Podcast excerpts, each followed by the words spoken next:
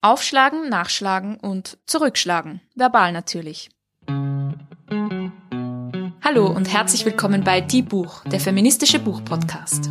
Die Buch ist ein Podcast über Bücher von Frauen und Themen, die uns als Menschen bewegen, aus einer feministischen Perspektive. Für Bücherwürmer und Lesefaule, für FeministInnen und alle, die es noch werden wollen. Ich bin Sophia. Und ich bin Julia.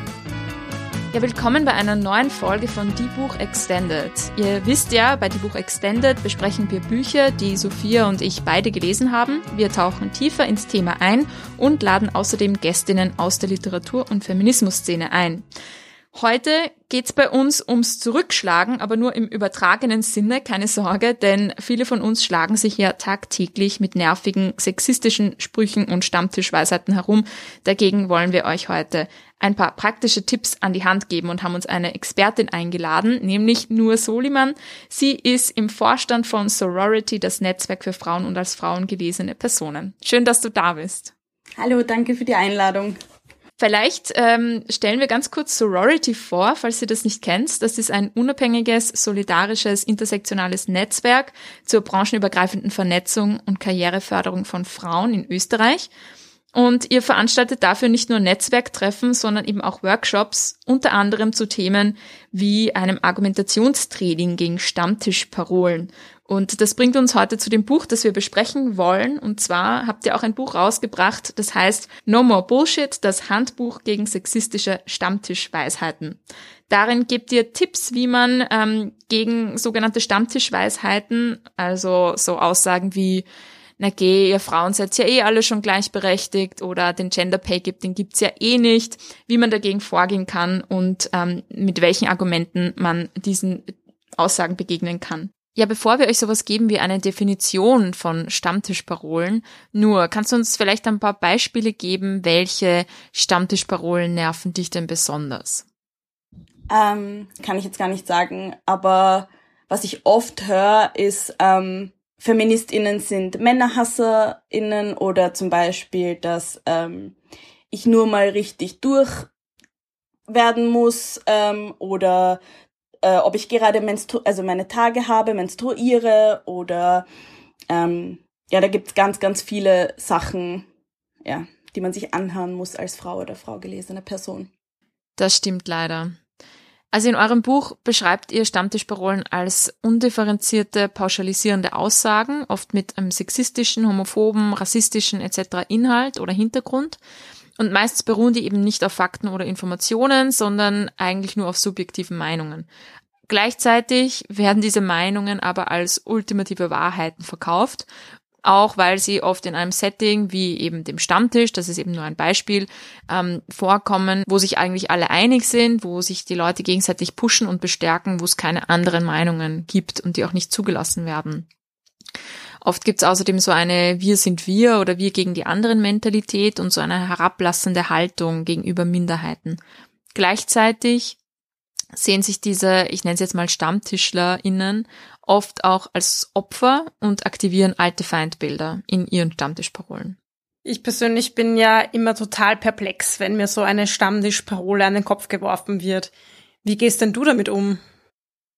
Ähm, unterschiedlich. Manchmal auch perplex, weil, ähm, wie gesagt, Bullshit kommt oft einfach unerwartet und manchmal, meistens rechnet man nicht damit und meistens ist es auch so, dass man zum Beispiel also mit Sachen konfrontiert wird, die man vielleicht auch noch gar nicht gehört hat. Also dann erst recht ja perplex und, und verwundert. Ähm, bei mir kommt es einfach darauf an, wo ich gerade bin, in was für einer Situation ich mich befinde. Also wenn ich jetzt ein wildfremder Typ an mir vorbeigeht und etwas sagt, werde ich wahrscheinlich nicht so super mit Fakten kontern können. Da werde ich wahrscheinlich irgendwas zurückschlagen einfach, also im Sinne von verbal, ähm, um zu kontern. Aber ähm, beispielsweise, wenn ich ähm, bei meinem Partner eingeladen bin zu Hause bei seinen Eltern und da irgendwie was gesagt wird, dann versuche ich schon, das Thema ein bisschen aufzumachen, ähm, zu hinterfragen, woher das kommt und vielleicht einfach, wenn ich gerade die Fakten auch dabei habe, oder im Kopf habe, die dann auch gleich wiederzugeben und ähm, irgendwie eine konstruktive Diskussion daraus zu machen. Ähm, in der Arbeit zum Beispiel, ich bin in einer Branche, die sehr männerdominiert ist, bedeutet, ich ähm, höre sehr viel Bullshit in der Arbeit auch. Ähm, da hebe ich mir meine Kämpfe ehrlich gesagt auf, je nachdem, wie Orks ist. Also ähm, manchmal kann ich nicht anders und, und konter dann auch. Und ähm, da gab es auch schon diverse Auseinandersetzungen in der Arbeit. Und manchmal denke ich mir, okay, das ist jetzt einfach nicht wert, weil ich weiß, das nimmt nur meine Energie und bei der anderen Person kommt es einfach nicht an. Hm, das finde ich voll den wichtigen Punkt, so auch zu überlegen, wo sind meine Energien sinnvoll eingesetzt und ähm, passt das gerade für mich oder gehe ich da jetzt einfach zu weit aus meiner Komfortzone raus? Also so eine, eine Diskussion auf diese Art ist wahrscheinlich immer ein Stückchen, ein Schritt aus der Komfortzone. Aber ja, ich finde, man muss sich da auch nicht irgendwie komplett ähm, überfordern damit. Ein Tipp, den Sie im Buch gegeben habt, der für mich einfach so neu war oder eine Überlegung eher, war so, ähm, dass man ja viel der Argumentation vielleicht auch für das Umfeld macht und nicht nur für die Person gegenüber, die man jetzt vielleicht überzeugen kann, aber ganz oft ja auch eh nicht.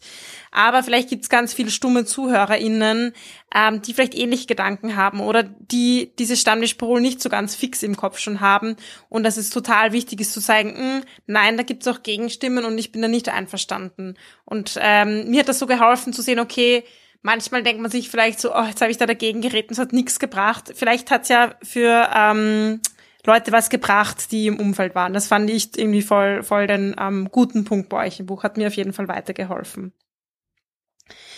Was ich auch cool finde, ist, dass ihr sehr konkrete Diskussionstechniken mit an die Hand gebt. Welche Tipps kannst du denn da unseren HörerInnen geben?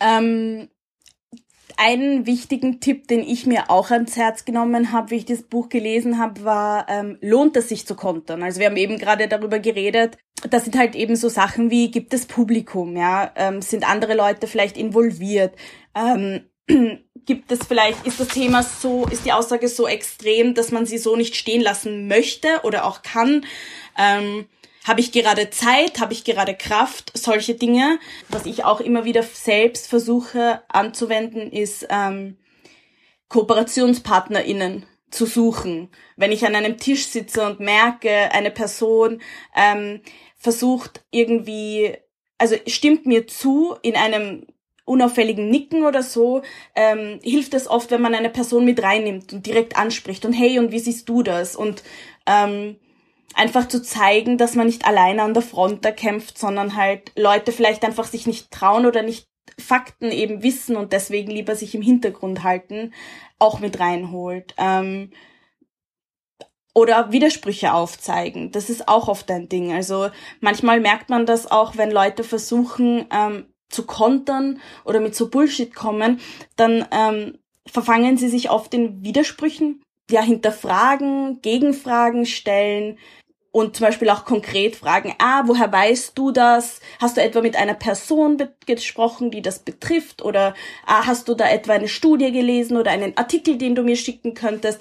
Ähm, und da kommt auch oft dann einfach ein verdutztes Schauen und, und ein bisschen perplex auf der an also perplexes Anschauen von der anderen Seite, wo man sich dann auch denkt, ja, okay, gut, dann wohl nicht, ja. Ist wohl Bullshit. Ja, das finde ich gut, so manchmal so ein bisschen Irritation auslösen, weil eh, wie du sagst, oft, wahrscheinlich ist man ja bei den Stammtischparolen so ein bisschen unter sich und eine Person sagt was und alle ja und legen noch eins drauf und wenn man da mal nachfragt, dann ist, wird man mal so ein bisschen stutzig vielleicht und das äh, kann wahrscheinlich ganz hilfreich sein. Kommen wir mal zu einem äh, konkreten Beispiel, das ihr im Buch ansprecht, und zwar zu einem Kapitel, das die Soziologin Laura Wiesböck geschrieben hat, und zwar zum Thema Humanismus versus Feminismus. Also die Stammtischparole, die man da oft hört, ich bin kein Feminist, keine Feministin, ich bin Humanist, Humanistin. Wie würdest du denn persönlich dieser Aussage begegnen, wenn du die hörst? Ähm, dass das ein Vergleich ist wie Äpfel und Birnen. Also das sind zwei Dinge, die miteinander einhergehen können, nebeneinander funktionieren und nichts miteinander zu tun haben. Ähm, es gibt kein Versus in dem Sinne. Also bei Humanismus handelt es sich um eine philosophische Geisteshaltung, ähm, beim Feminismus um eine politische Bewegung. Ähm, das ist mal ein wesentlicher Unterschied. Deshalb ist es schon falsch zu behaupten, dass das eine das andere ausschließt. Ähm, im Humanismus ist es auch so, dass es keine Maßnahmenforderungen gibt. Ja? Also es ist, ähm, wie gesagt, sehr, philosophisch, sehr theoretisch.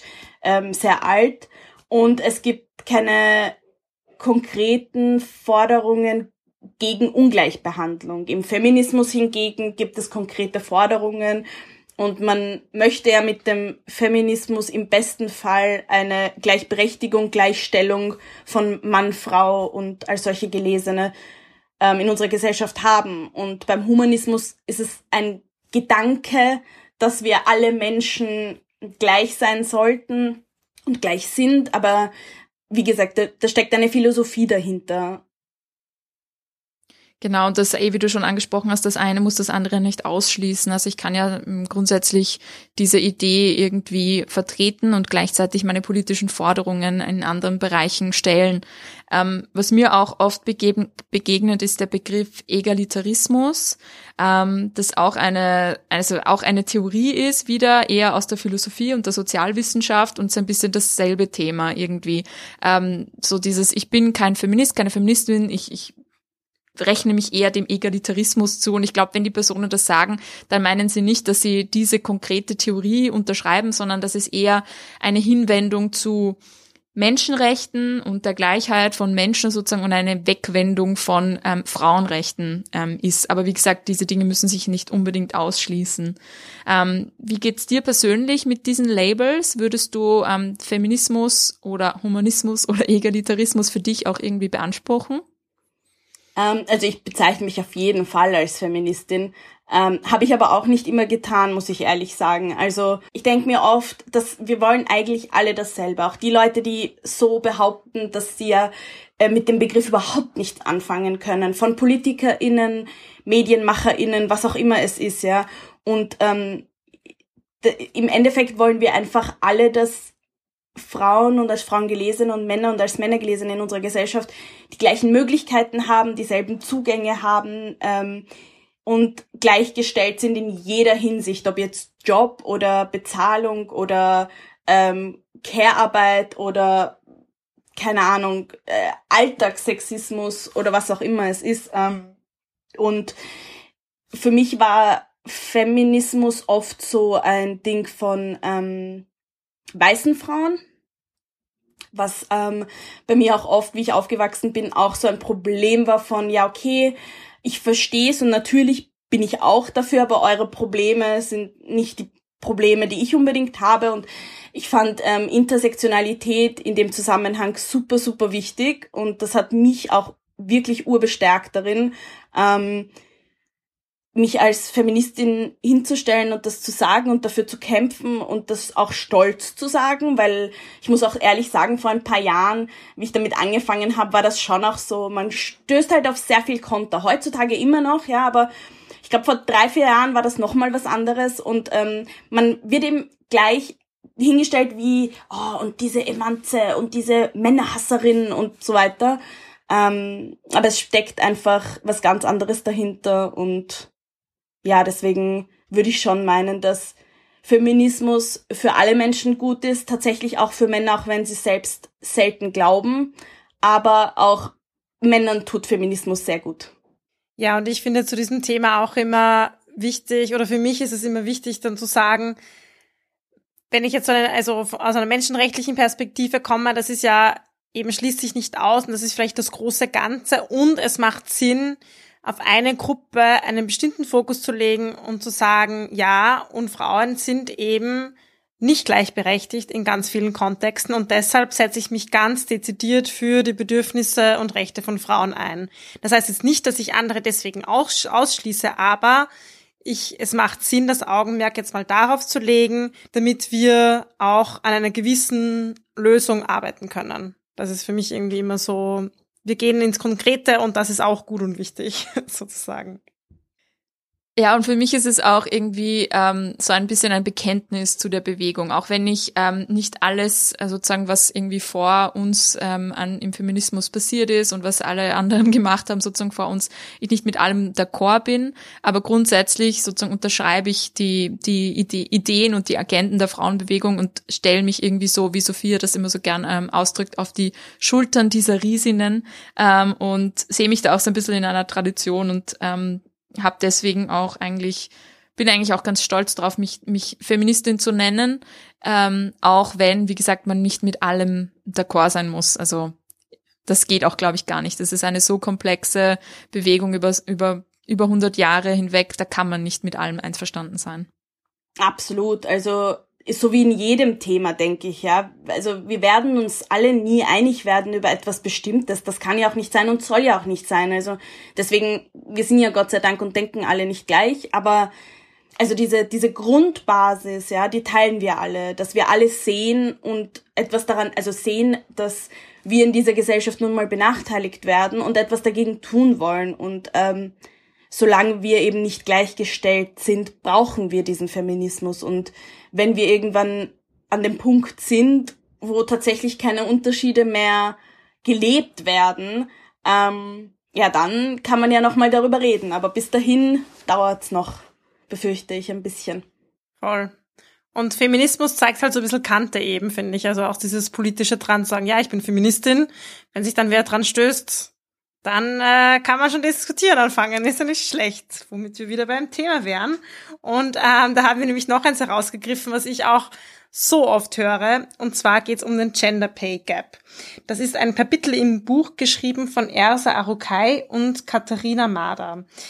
Ähm, Oft kommt, naja, dieser Gender Pay Gap, das ist alles nur Mythos, das sind irgendwelche dubiosen Zahlen, aber den gibt's ja gar nicht. Hilf mir mal weiter, wie soll ich da antworten? Ähm, ja, also den gibt's tatsächlich, ja, der wird ähm, auf zwei verschiedene Arten berechnet oder kann auf zwei verschiedene Arten berechnet werden. Ähm, den, den wir kennen, ist äh, tatsächlich der unbereinigte. Das ist auch der, der bei der Eurostat und bei der Statistik Austria und so weiter auch äh, präsentiert wird und in Kap Artikeln allen steht und einmal im Jahr oder zweimal im Jahr schreien dann alle auf, oh mein Gott, der Gender Pay Gap. Ähm, ja, also der unbereinigte ist es so, bei dem ist es tatsächlich so, also in Österreich hatten wir ähm, 2019 einen Gender Pay Gap unbereinigt von 19,9 Prozent. Ähm, der Durchschnitt in der EU lag 2019 bei 14,1 Prozent, ähm, womit Österreich halt eben über dem Durchschnitt liegt. Ähm, und beim Unbereinigten geht es wirklich nur darum, dass man einen EU-Vergleich hat von den durchschnittlichen Bruttostundenverdiensten von unselbstständigen ArbeitnehmerInnen in der Privatwirtschaft. Und da wird nicht verglichen, was für ein Job das ist, äh, wie viele Stunden das sind und so weiter, sondern wirklich nur, okay, so viel verdienen Männer brutto und so viel verdienen Frauen brutto. Und um das EU-weit vergleichen zu können, stellt man das so dar. Und der Bereinigte hingegen zum Beispiel war in Österreich lag der 2019 bei 13,6 Prozent, also schon mal wesentlich weniger als die 19,9. Und da wird auch dann brutal hoch, finde ich. Auch brutal hoch und auch viel höher als der Durchschnitt in, in der EU. Ähm, und wir sind da eigentlich ziemlich gleich mit Deutschland immer, was überhaupt kein Pluspunkt ist oder so, sondern nur als Vergleichswert, weil wir uns gerne auch da vergleichen und da die, die, die Linie ziehen. Ähm, und da ist halt der große, große Unterschied, weshalb ich auch den Unbereinigten, ich finde es ein bisschen schwierig, dass man mit dem auch immer hausieren geht, dass das auch das ist, was wir in den Medien sehen, wo auch nicht einmal ähm, angemerkt wird dass das ein unbereinigter ist und was da, das überhaupt bedeutet. Und dann kommen eben Leute, die dann sagen, ah, und 20 Prozent und das gibt's ja nicht und das kann ja nicht sein. Und ja, natürlich nicht, aber ähm, es ist halt auch so, dass diese 13,6 Prozent tatsächlich die bereinigte Zahl ist. Das heißt, StatistikerInnen rechnen da diese ganzen strukturellen Benachteiligungen schon weg. Also Karenzzeit, äh, Teil versus Vollzeit, ähm, die Berufserfahrung, die man gesammelt hat und so weiter. Und beim Gender Pay Gap, was sehr, sehr wichtig ist und wirklich ich oft auf Freundinnen gestoßen bin, die nicht einmal wussten, dass es darum geht, ja.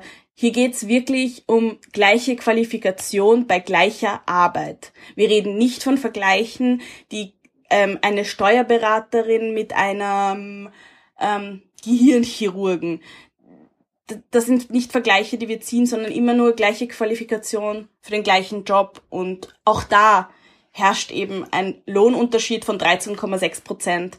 Und daran müssen wir arbeiten. Mhm.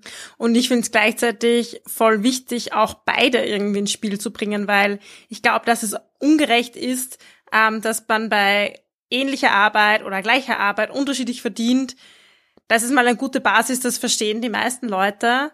Und ich finde es auch voll wichtig, darüber zu reden, ähm, dass auch der Unbereinigte irgendwie unfair ist. Weil du hast ja schon gesagt, wir ähm, bewerten Berufe unterschiedlich. Wenn es jetzt quasi nur Care-Arbeit ist, weil es jetzt Pflege oder Kinderbetreuung ist, dann ist es irgendwie so normal, dass die Personen weniger bezahlt werden. Oder es ist so normal, dass es die Frauen sind, die in Teilzeit gehen und die Männer, die Vollzeit arbeiten, wenn man jetzt Betreuungspflichten zu Hause hat und so weiter.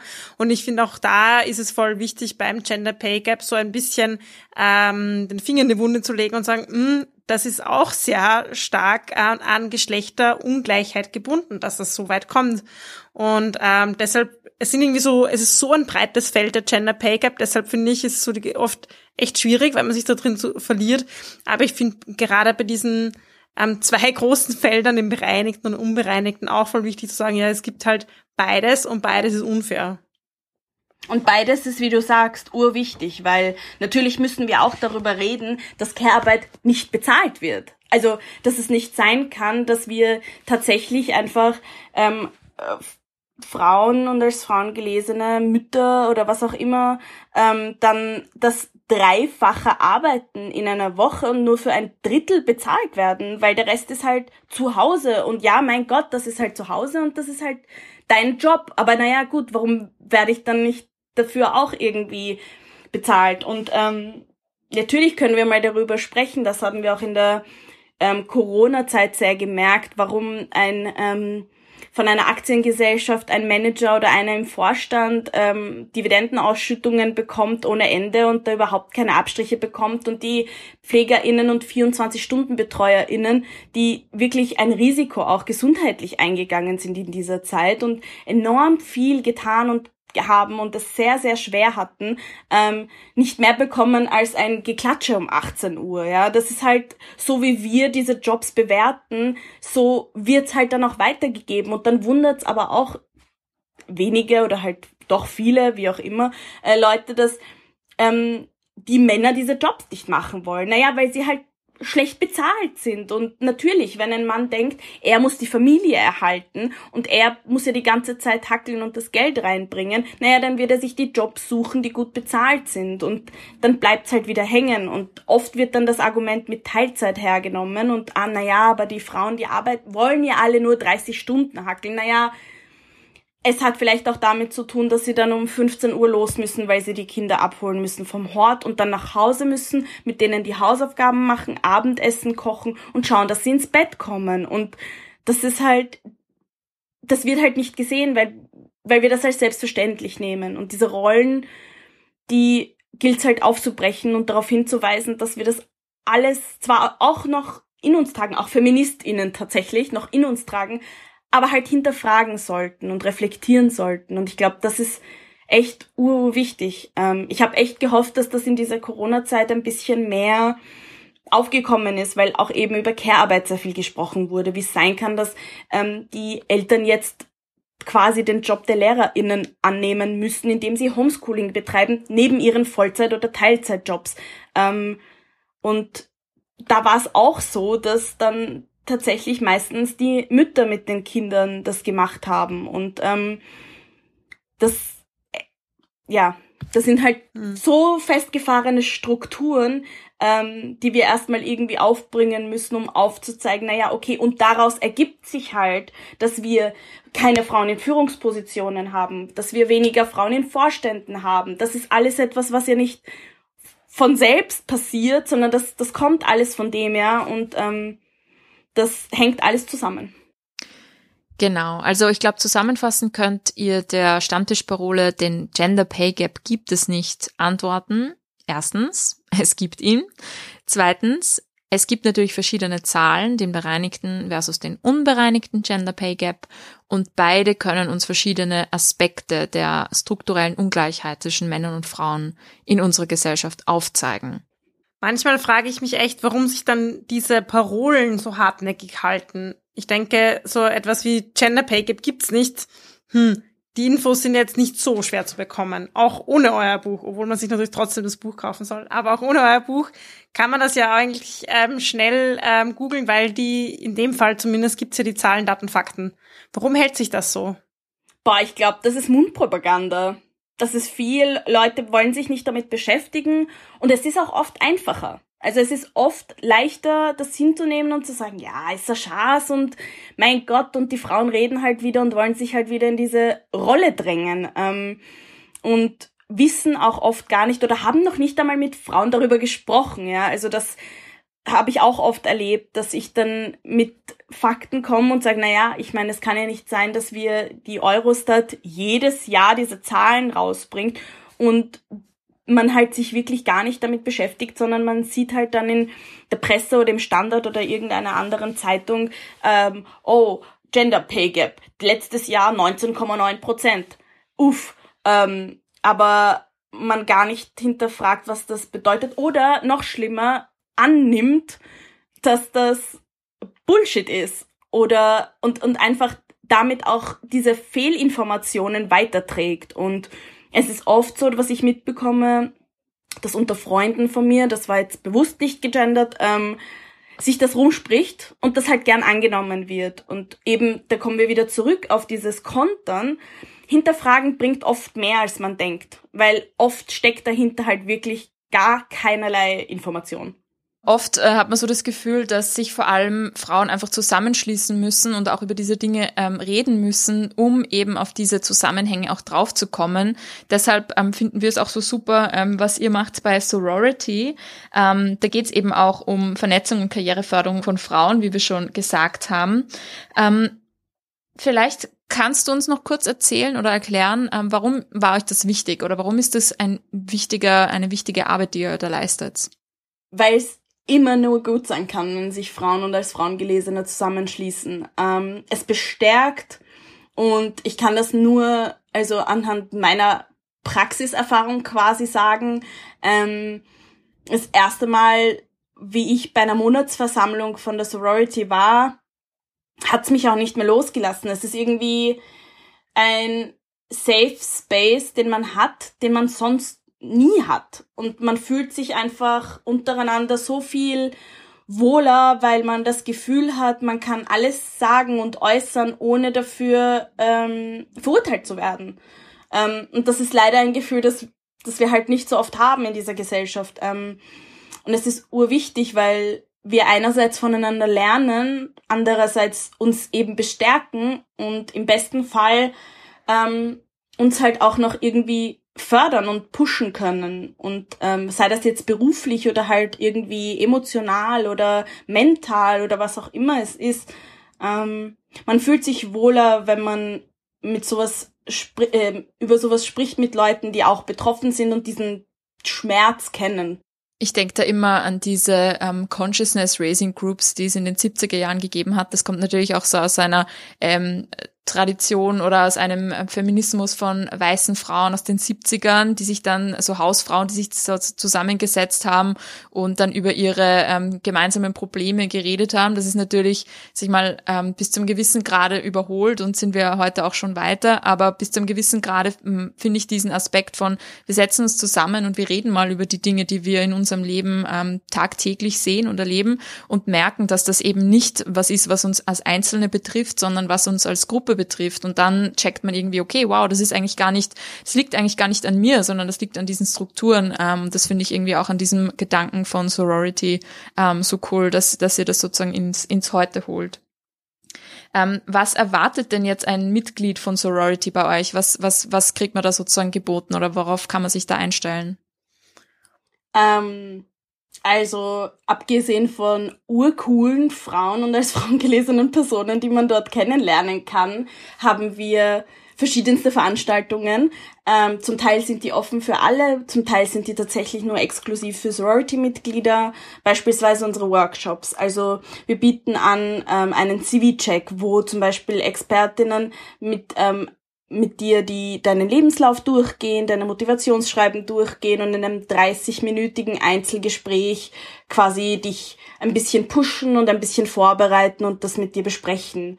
Ähm, oder wir hatten auch schon Stimm- und Sprachtrainings beispielsweise ähm, für Leute, die halt vor Publikum reden müssen oder so, dass das geübt wird. Wir haben tatsächlich auch Argumentationstrainings, ähm, wo man dieses Kontern faktisch lernt, ähm, mit konkreten Beispielen dann auch. Also ich habe einmal so ein Training gemacht ähm, oder gehalten eher und ich habe, wir haben das dann so mit meiner Kollegin ähm, durchgemacht, dass wir tatsächlich die Frauen gebeten haben, eine Phrase aufzuschreiben, für die sie gerne ein Konter hätten. Und so sind wir das dann angegangen. Ähm, oder wir bieten dann natürlich auch monatlich eben eine Monatsversammlung an, wo wir immer zu einem bestimmten Thema Expertinnen einladen und in einer Diskussionsrunde darüber sprechen und danach ist dann quasi ein offener Abend, wo alle miteinander sprechen. Ähm, da kann man auch gerne vorbeikommen und einfach schnuppern, wenn man mal, wenn man Interesse hat. Ähm, sei es auch irgendwie, wenn man jetzt nicht unbedingt einen Berufswunsch hat oder gerade irgendwie auf der Suche ist oder so, ähm, kann man sich auch ähm, Workshops zu Antirassismus zum Beispiel anmelden. Das hatten wir auch letztes Jahr. Ähm, ja, weil halt, wie gesagt, Intersektionalität geht halt einher und das funktioniert nicht getrennt voneinander. Ist es alles in Wien oder gibt's euch auch woanders? Weil viele von unseren HörerInnen sind vielleicht nicht in Wien zu Hause. Ja, also grundsätzlich ist es so, dass wir schon in Wien sind, aber es hat sich mittlerweile auch eine Gruppe in Berlin zusammengetan. Ähm, wenn man möchte, kann man sich da auch gerne mal reinschauen in unsere Facebook-Gruppe. Da ist eine private Gruppe drinnen mit mittlerweile über 6000 Mitgliedern, ähm, wo auch sehr viel sich vernetzt wird und aus verschiedensten Bundesländern. Letztens hat eine was aus Südtirol auch geschrieben. Also da kommt aus dem deutschsprachigen Raum von überall was her. Ähm, aber jetzt die, die Sorority an sich ist in Wien noch stationiert, ja, momentan. Sehr cool. Wo kann man euch da überall finden? Ähm, Instagram, auf Twitter, ähm, auf Facebook kann man uns finden oder auf unserer Website www.sorority.at. Ähm, wir haben auch einen Newsletter, der monatlich rausgeht, wo zusammengefasst alle Veranstaltungen sind, die so upcoming sind die nächsten Wochen. Ähm, und dann kann man sich dann per Klick schon anmelden oder sich auch nur kurz was informieren oder ähm, ja, irgendwelche anderen Veranstaltungen, die halt auch irgendwie einen feministischen Zusammenhang haben oder eine Buchrezension. Wir haben tatsächlich auch einen Blog auf unserer Website, wo wir öfter auch ähm, Bücher rezensieren oder unsere Heroine of the Month präsentieren. Ja, und euren äh, Newsletter muss ich noch kurz feiern. Ähm, ich, ich mag den nämlich total gern. Ähm, der ist nämlich nicht nur so ein Fader-Newsletter mit ein paar Terminen, sondern es gibt super lustige GIFs und Memes. Also ich schaue mir den immer gern an. das ist echt ein sehr cooler Newsletter. Eine Empfehlung an, an alle, die gern auch mal einen lustigen Newsletter kriegen. Ähm, es muss ja nicht immer so trocken sein. So, liebe Nur, als Abschluss und auch schon ein Dauerbrenner quasi in unseren Die Buch Extended Folgen ist unser Kreuzverhör. Wir stellen dir da ganz kurze Fragen und du darfst ganz kurz aus dem Bauch heraus antworten. Ja? Bist du ready? Ich bin ready. Sehr gut. Frage Nummer eins. Stammtisch oder Kaffeehaus? Kaffeehaus. Humanismus oder Feminismus? Feminismus. Der war aufgelegt. ähm, liebstes Diskussionsthema? Huh. Ähm, Feminismus und Rassismus. Ähm, wer ist deine Lieblingsautorin? auch schwierig. Ich lese gerade so viele unterschiedliche Bücher, die ich so angerissen habe, ähm, dass ich mich nicht entscheiden kann. Jetzt gerade zum Beispiel lese ich ähm, Radikale Zärtlichkeit das finde ich gerade sehr, sehr super. Ähm, ich habe letztens erst Write Don't Die gelesen von Elle Lechner. Ähm, hab eh gesehen, ihr habt tatsächlich auch schon eine Folge mit ihr gehabt. Ähm, kurz Cross-Werbung, ja, voll. Ja. Yeah. ähm, und ich kann mich nicht entscheiden. Ich finde es wirklich, ich muss sagen, ich feiere es gerade so, so sehr, dass ich so, so viele ähm, weibliche Autorinnen ähm, und also Bücher von AutorInnen bei mir am Tisch liegen habe und das so ähm, boomt. Also ich kann mich noch erinnern, wie ich äh, Margarete Stokowski untenrum frei bei mir im Regal stehen hatte und das ziemlich alleine aussah, so an feministischem Content, den ich zu Hause stehen hatte. Und mittlerweile ist das halt ganz anders. Ähm, ein Buch, das sehr, sehr viel bei mir ausgelöst hat, war tatsächlich von Dr. Ray, aka Lady Bitch, äh, Dr. Rehan Shahin, aka Lady Bitch Ray, äh, Yalla Feminismus. Weil da tatsächlich eben der Islam und ähm, Feminismus und äh, Hip-Hop miteinander kombiniert werden und das drei Themen sind, die mich sehr, sehr, sehr beschäftigen, ähm, als Betroffene tatsächlich auch und das hat mir sehr viel gegeben. Also Yalla Feminismus, würde ich sagen, ist einer meiner Top-Bücher. Sehr gut. Du hast jetzt ein bisschen unsere Kreuzverhörregeln gebrochen, aber du hast uns ähm, auf unserer weichen Seite erwischt, weil du hast über coole Bücher von Frauen geredet und da ist irgendwie, es liegt nicht in unserer Natur, dich da zu unterbrechen. Bin ich im richtigen Podcast, stimmt. Ja, hast du Glück gehabt, meine Liebe. Ja, ähm, danke schön auf jeden Fall, ähm, dass du dir Zeit genommen hast. Ähm, wir packen euch auch alle Infos zu Sorority noch in die Show Notes. Ähm, ihr macht echt eine coole Arbeit. Du machst eine coole Arbeit. Und ähm, ja, wir Frauen sollen uns immer vernetzen, unterstützen und ähm, gegen den Bullshit in dieser Welt gemeinsam auftreten. Danke dir. Danke euch. Das war Die Buch, der feministische Buchpodcast. Ihr könnt unsere neuen Folgen jede zweite Woche auf unserer Website www.diebuch.at finden oder in eurer Podcast-App. Folgt uns außerdem gerne auf Instagram, Facebook und Twitter. Wir freuen uns immer über euer Feedback sowie angeregte Diskussionen. Schreibt uns dafür einfach eine E-Mail an plaudern.diebuch.at oder kontaktiert uns via Social Media. Ein großer Dank gilt zum Schluss noch der Zirkusband, die uns ihre tolle Musik zur Verfügung stellt.